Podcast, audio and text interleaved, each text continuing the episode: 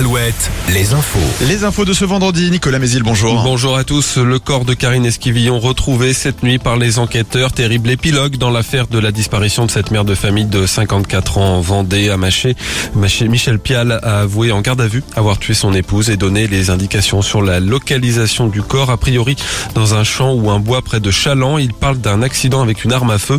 Michel Pial devrait être déféré dans la matinée devant un juge d'instruction pour être mis en examen. Il pourrait être aussi placé en détention provisoire. Décision du tribunal de Tours le 23 juin dans le procès d'un incendiaire présumé. L'homme de 32 ans est accusé d'avoir allumé une quinzaine de feux à jouer les tours et à chambrer entre août 2021 et décembre 2022. Des poubelles, des cabanes de chantier ou encore des voitures. 18 mois de prison dont 9 mois ferme ont été requis. L'ouverture aujourd'hui des halles Cœur de Maine à Angers. Une vingtaine de commerçants sont regroupés dans ce qui se veut être un nouveau lieu de la gastronomie angevine. Mais il est déjà entaché par une enquête autour de soupçons de favoritisme et de conflits d'intérêts. Autre polémique, la présence de l'élevage Les Blancs de l'Ouest, dont les responsables sont accusés d'avoir des liens avec des milieux identitaires angevins, dont le groupuscule L'Alvarium dissous en 2021.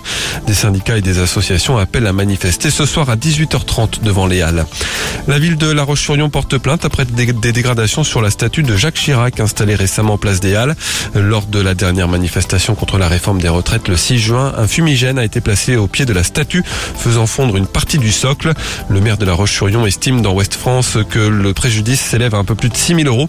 L'homme suspecté d'avoir déposé ce fumigène est convoqué devant le tribunal le 4 août. Deux syndicats appellent à manifester ce jour-là. Et la prochaine foire expo de Luçon est annulée. Elle devait se tenir du 12 au 15 août prochain. Ses organisateurs parlent sur Facebook d'une série d'obstacles insurmontables. Sans en dire plus précisément, l'événement attire chaque année près de 30 000 visiteurs.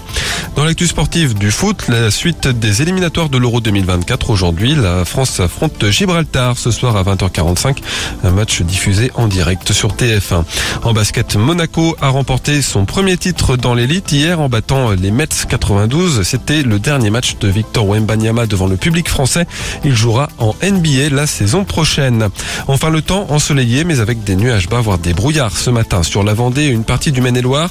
Le ciel vendéen qui devrait rester chargé dans l'après-midi avec quelques gouttes possibles. Les maxi entre 24 et 29 degrés. Très bonne journée à tous.